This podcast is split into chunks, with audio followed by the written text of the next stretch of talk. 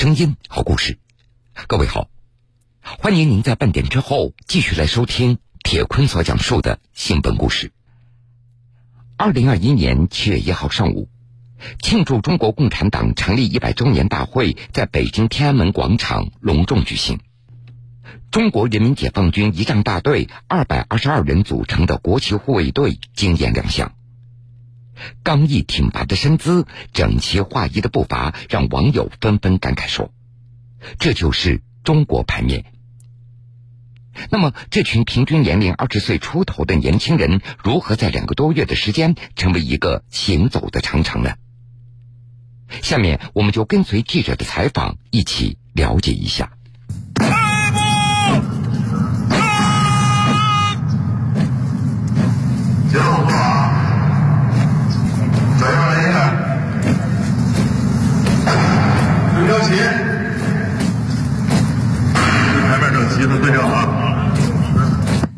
北京市丰台区某训练基地，中国人民解放军三军仪仗队的官兵正在进行着日常的训练。尽管当天地表温度超过了四十度，烈日下，队员们即便衣服被汗水浸透，也没有半点懈怠。仪仗大队的每一个细节都体现着大国的威仪，特别是他们的眼神，是训练中强调最多的。仪仗官兵要做到风吹日晒不眨眼。普通人五到十秒内就会下意识眨眼，但他们要在迎风迎光条件下坚持至少四十秒不眨眼不流泪。我们仪仗兵执行任务要求我们必须在场上风吹不眨，沙打不迷。我们平时会迎着风练，对着强光练，增加时间。正在进行负重训练的是仪仗队中三个军种的分队长。为了训练他们举刀高度和角度的一致性，他们经常用重三十斤的旗杆放在胳膊上，保持十分钟动作不变形。负重训练主要是为了保持我们三个人的这个刀的角度、高度保持一致。从电视上效果来说，包括这个观众们观看效果来说，让我们看的是非常整齐的。看，除了这个胳膊，这这个剑上也是。对，我们刀鞘上是挂水壶，主要是为了在我们站立过程中，为了这个使这个刀鞘也是保持一条直线，形成一个肌肉记忆。等我们把这个水壶拿掉的时候，会更加的整齐，就会更轻松一些。正是这样长期的严苛训练，才有了庆祝大会当天完美的呈现。二百二十二名仪仗队员走出的不仅是仪仗队的威武，更是大国的雄风。在七月一号庆祝大会一开始，中国人民解放军仪仗大队礼炮鸣放队鸣响一百响礼炮，而在此前各类大型庆祝活动中，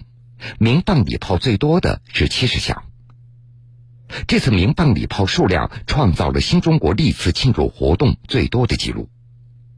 那么，这一百响礼炮的背后又有哪些故事呢？我们来听听中国人民解放军仪仗大队副大队长李强的讲述。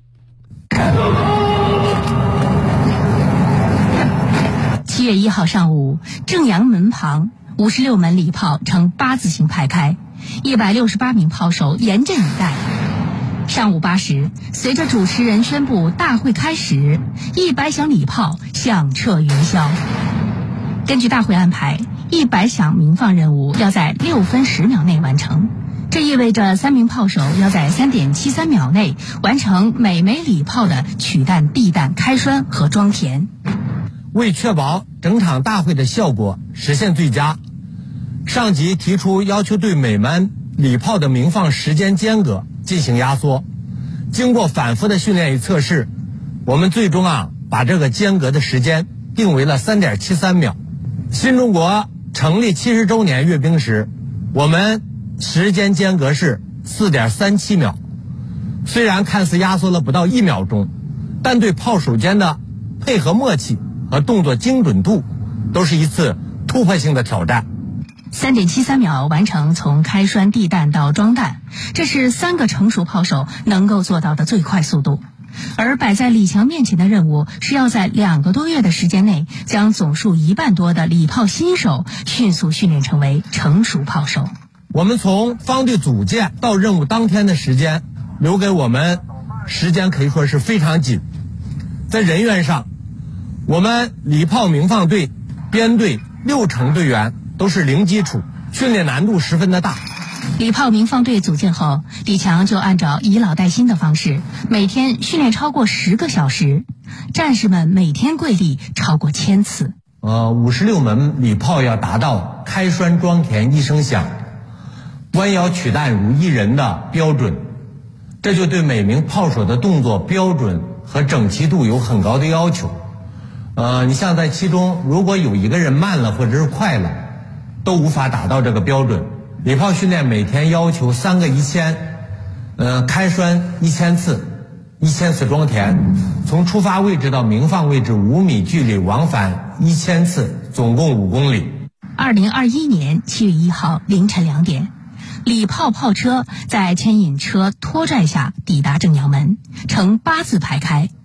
上午八时许，一百响轰鸣，为党的百年华诞献礼。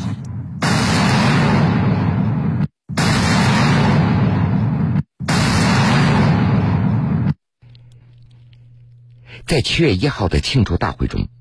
一千多名青少年以朗诵的形式许下对党的青春誓言，也令人印象深刻。千人献词，这在天安门广场举办大型广场活动以来，也属于首次尝试。而节目成功的背后，也离不开所有人的共同努力。下面，我们就来听听他们背后的故事。今天，我们站在天安门广场，紧贴着祖国的心房。活动当天，四名青少年站在离天安门城楼最近的地方，带领身后的千名青少年集体致献词。五分多钟的时间里，来自首都五十多所大中小学的一千零六十八名大中小学生，用朗诵的形式代表全国亿万青少年，讲述他们对百年党史的理解，也向党许下青春的誓言。领诵冯林。因为播音主持专业的科班出身入选，但也因为播音腔太重，在将近三个月的训练准备中面临不小挑战。我觉得我最大的困难就是忘掉技巧。其实一开始的时候，我们学这个专业，看到稿件更多的想到的是句子的重音、停连，然后声音的高低虚实变化，然后在哪里偷气换气，更多的是这种。外在的技巧，老师指出来的，会觉得哎，他们另外三个人好像声音是暖的，但我的声音虽然说有高低变化，但是好像听起来冷了一点。然后我会去观察我的搭档建明，因为他是真的是发自内心的那种，他不会去考虑说重音啊、高低啊，他会想说这句话我说的是什么意思，我把什么强调出来。今天。我们歌颂人民建明就是献词中第二个发声的男大学生。据导演组介绍，经过视频海选到进校园挑选，在将近四千名候选人中，最初有二十一人入围领诵的候选名单。经过两个月的阶段性封闭训练和导演组的严格筛选配对，最终只有十名主候选人进入下一阶段训练。赵建明就是其中一位。来自东北的他，从高中起就有丰富的活动主持经历，但是没有受过专业训练的他，训练一开始就面临短板。最一开始我的气息可能不足，啊，对于气气息的运用不是那么熟练，然后，啊，自己的可能眼神、表情，包括肢体的副语言这一块儿，啊，在朗诵的融合方面做的不是很到位。然后在这个过程中呢，我也加强了训练吧，多去体会这种腹式呼吸的感觉。呃，另外就是对着镜子去看自己的表情，看自己的眼神，这样不断的去反复强化的练习，达到呃一一个这种熟练的效果。跟语言专业老师一起早起练声，由体能教练带着跑步锻炼，听资深导演讲情感表达。与心理专家放松互动体验，走进中国共产党历史展览馆，坐进不同老师的党史课堂，献词领诵小组接受多维训练，只为深刻理解整篇献词中的百年党史，并达到自然表达。十二岁的领诵的小学生彭有心，就因为一句话的自然表达，跟妈妈哭过鼻子。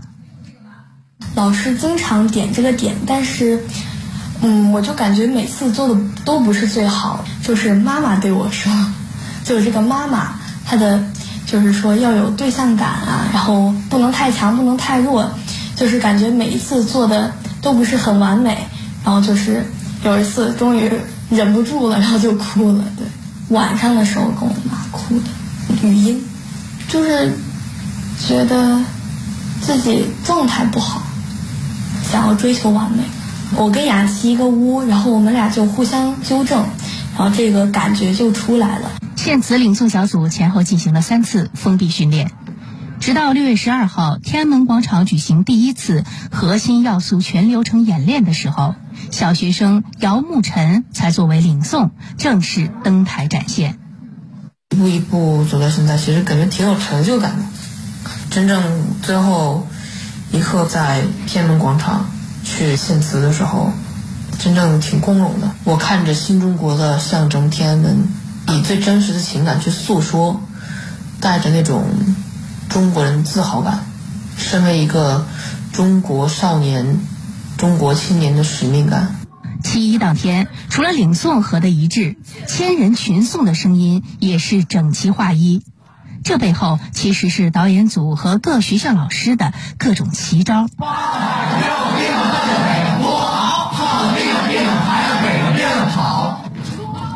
除了用绕口令让大家嘴皮子利落，北京不少中学通过发声技巧、腹式呼吸、形体和体能训练等方法，打好学生朗诵的基本功。中国人民大学则想出了平板支撑加朗诵的训练方法，并在专业老师的指导下进行专门的表情训练，达到动作齐。北京航空航天大学除了绕口令、练声、体能等基本功训练外，通过老师指导划重点、讲解训练稿、运动中练词调整气息，达到声音齐。七一当天，在没有音乐伴奏、没有人发口令。也没有人指挥的情况下，千人朗诵做到了整齐划一。朝气永在，志在千秋，百年仍是少年。奋斗正青春，青春献给党。请党放心，强国有我。请党放心，强国有我。请党放心，强国有我。请党放心，强国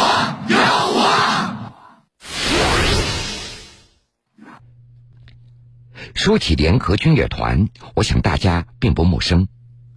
在历次阅兵和国家重大典礼上，他们的身影从来不会缺席。今年参加中国共产党成立一百周年的庆祝活动，已经是联合军乐团第十七次在天安门广场为国之大典献礼。接下来。就让我们跟随军乐团的团长黄彦辉、总指挥张志荣、指挥袁威走进这支队伍，来领略他们的风采。一九四九年开国大典，以中国人民解放军军乐团为基础组建的联合军乐团首次在天安门广场执行演奏任务，成为新中国成立庆典上的一道亮丽风景。二零二一年。中国共产党成立一百周年，来自陆海空院校等全军十个大单位官兵组成的联合军乐团，一出场便以宏大的阵容、整齐的方阵吸引了世人的目光。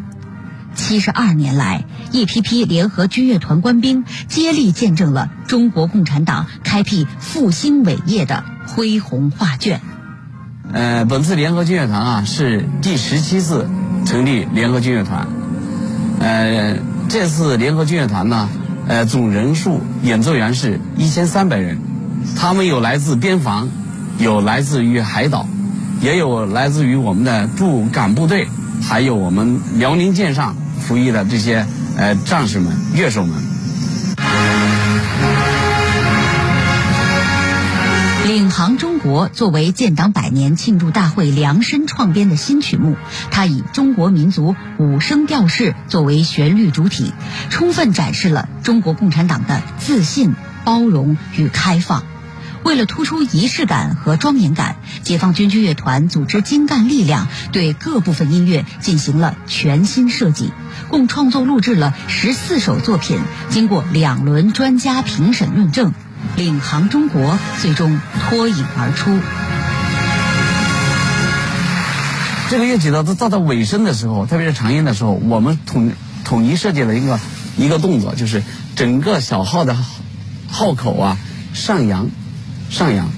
逐渐上扬，梆梆梆，就是哎，最后一个音是上扬的，这个呢就是寓意着向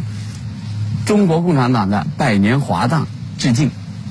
礼号悬挂号旗是军乐的最高礼遇。此次建党百年庆典活动，联合军乐团设置一百名礼号演奏员悬挂号旗，以此来表达对中国共产党百年丰功伟绩的崇高敬意。一百个礼号，象征着这个建党百年。同时呢，这个礼号这个号角呢，特别是咱们这个领导人出场这个号角，它是一个重要的一个时刻，哎，说体现它的庄重啊。哎，他这个大国风范呐，在庆祝大会上，除了仪式音乐，军乐团共需演奏《唱支山歌给党听》，团结就是力量。我们走在大路上，社会主义好，我们是共产主义接班人。新的天地，没有共产党就没有新中国。七首暖场歌曲。而温暖抒情的民歌《唱支山歌给党听》作为开篇序曲，以千人合奏、三千人合唱的形式亮相，成为整个暖场音乐中的亮点和难点。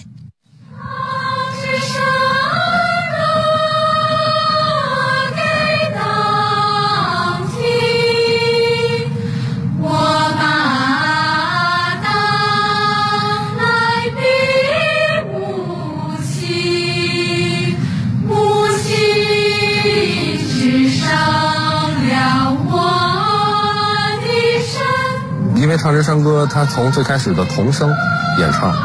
就是，呃，然后再到中间的女生演唱，最后到一个男女混声的千人合唱，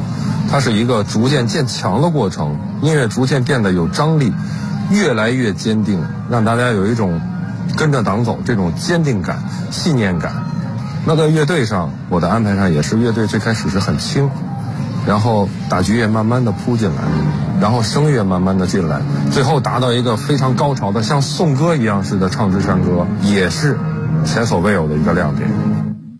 来自解放军军乐团的雷雨，今年五十八岁，是海军演奏方阵最前排的一百名礼号手之一。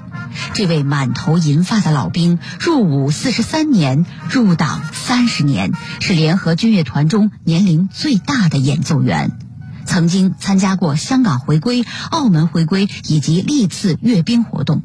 雷雨说：“建党百年庆祝大会可能是他最后一次站在天安门广场参加重大活动的演奏任务了。”啊，以前都是国庆阅兵，这次你们是一个庆祝党百年大会，这种感触跟以前是不一样的。但是今天确实是听了。听着那个主席讲呢，这个心里很激动。作为我自己来讲，确实最后一次大大型活动。此次联合军乐团组训时间较短，官兵们坚信胜利完成任务就是献给党最好的生日礼物。叫响“站两小时不倒”。坐两小时不动，吹两小时不错的口号，加班加点，刻苦训练，许多同志面部晒伤，嘴巴吹肿，手指磨破，最终成功啃下了硬骨头，练就千人合一的恢宏强音。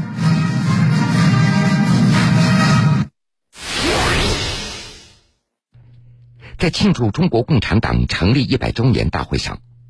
战机呼啸而过的轰鸣声。国旗护卫队铿锵有力的脚步声，震耳欲聋的礼炮声，还有合唱团和献词团青少年们满怀深情的歌颂声，这些声音元素个个清晰饱满，在天安门广场上共同奏响了一曲百年大党风雨历程的时代交响曲，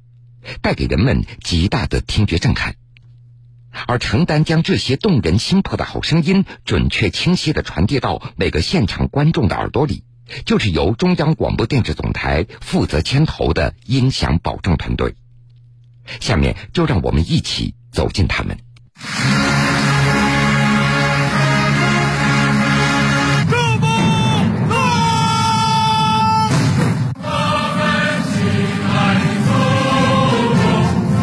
长安街以北的观礼台区域，今年音响保障团队对音响覆盖的角度进行了优化调整，可将声压控制在两分贝左右。也就是说，不管是前排还是后排观众，大家听起来都会比较舒服，声音几乎是无差异的，从而避免了前排声音大、后排声音小的问题。为了呈现最佳音响效果，音响保障团队还需要与国旗护卫队、礼炮部队、军乐团和合唱团等不同发声团队之间相互配合，反复打磨。原来那个礼礼炮呢是四秒钟隔一响，然后现在是三点七秒隔一响，听着没事儿，听着没关系，但是其实对声音的那个录制啊，然后扩声啊都是有影响的。它的那个就是比如说反射声，它会很快的反到你的就是直达声里面。对重中之重的天安门城楼地区，以往采用的都是单声道音响效果。今年音响保障团队第一次尝试采用立体声效果覆盖。对听众来说，立体声会产生一种在影院观影的音响效果，听起来更为舒服。为了给各区域提供高质量的音响服务，音响保障团队在广场总共设置了近三百个拾音话筒，将现场每一处震撼人心的声音元素进行提炼，再经过后期混音制作，完美的将大会现场激情澎湃、气势恢宏的声音元素，清晰生动的传递到了每一位观众的耳边。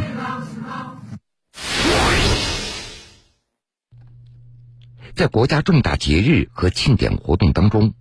放飞和平鸽和气球也已经成为惯例了。庆祝中国共产党成立一百周年，放飞十万羽和平鸽和十万只气球，今年和平鸽的数量也是创下历史新高。历年来，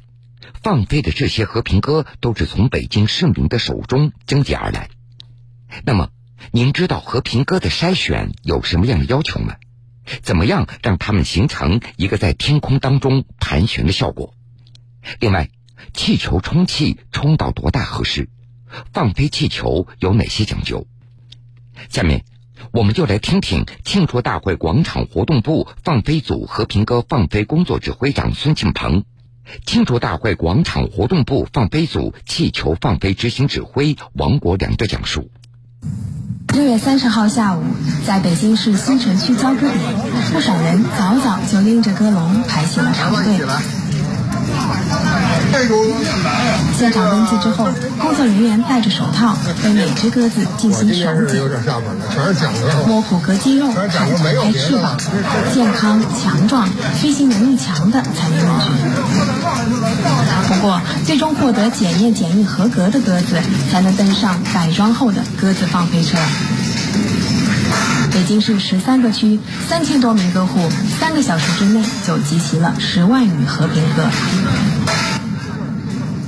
十万羽和平鸽呢，全部都是信鸽，鸽类的种类也比较多啊。那么分有什么家鸽呀、观赏鸽啊，还有信鸽。家鸽一般的他们是不飞的，主要收的都是成鸽。成鸽呢是这个两年以上的这个信鸽，都是参加过咱们重大比赛活动的这些信鸽。这十万羽和平鸽呢，是有的还可以参加比赛，但是大部分呢都是这个退役了，作为种鸽了。七月一号凌晨两点左右，满载十万羽和平鸽的十六辆放飞车到达广场。来自北京警察学院的七十名放飞志愿者就地休息等待。七个多小时后，志愿者取下槽箱板，拉下闸锁。十万羽和平鸽分别从人民英雄纪念碑的东西两侧起飞，在空中集结，形成两个半圆对飞，飞至天安门城楼附近，盘旋几圈才最终散去，景象甚是壮观。其实这也是精心设计的结果。把北京地区东侧的鸽子放在了广场的西侧，把从北京西边收上来鸽子放上了放在广场的东侧，这样的两大鸽群就能产生这个对飞的效果。信鸽的归家是靠这个它的特性，它是靠这个太阳和这个地磁定位的。如果这个当天天气非常晴朗，那么它可能盘旋一圈就自各自归家了。那么正好七一当天呢，天安门广场是阴多云这个情况，它呢在定位上呢有可能不是很准，所以它在天安门广场就多盘旋了几圈，形成了这个万鸽飞翔的这种壮观景象。和平鸽放飞的九十秒后，就是气球放飞。据介绍，这十万只气球的尺寸有统一要求。其实，早在今年四月，北京警察学院就挑选出六百名学生进行气球充气训练。充气、打结，只有精准塞入一个挖了圆孔的纸箱，才是大小合格的气球。这个圆孔直径二十五厘米，是最适合放飞的气球大小。这个是根据咱们九三阅兵啊七十周年放气球的经验，确定是二十五厘米。如果大了的话，经过这个高温的炙烤，它就有可能爆炸；太小了呢，经过四个多小时打完气之后啊，它可能会损失掉一部分氦气，导致它的升空能力会下降，有可能飞不起来。气球内充的气体，训练时用空气，放飞时用的是氦气。比易燃易爆的氢气，氦气更加安全。十万只气球，一百个笼子，六百名放飞员。七月一号凌晨四点半开始充气，六点十分左右推笼出发，推着满载气球的笼子走进广场。为了防止气球被七月的太阳高温炙烤晒爆，也避免气球扎堆升空，这次球笼内还专门增加了一个防晒幕帘。我们一百个笼子是分为两排，第一排五十，第二排五十，呃，每排的释放时间是二十秒。我们会缓慢的把顶盖拉开，气球缓慢上升。如果是没有风的话，会形成一个这个球幕的效果。如果有风的话，可能会形成一个类似的龙形。还有一个是保险，因为这个在广场上如果一层的话，有可能有些球会跑出来。七一当天，一百只球笼顶盖同时打开，天安门广场南侧有十万只气球腾空而起，色彩斑斓，形成一条彩色长龙。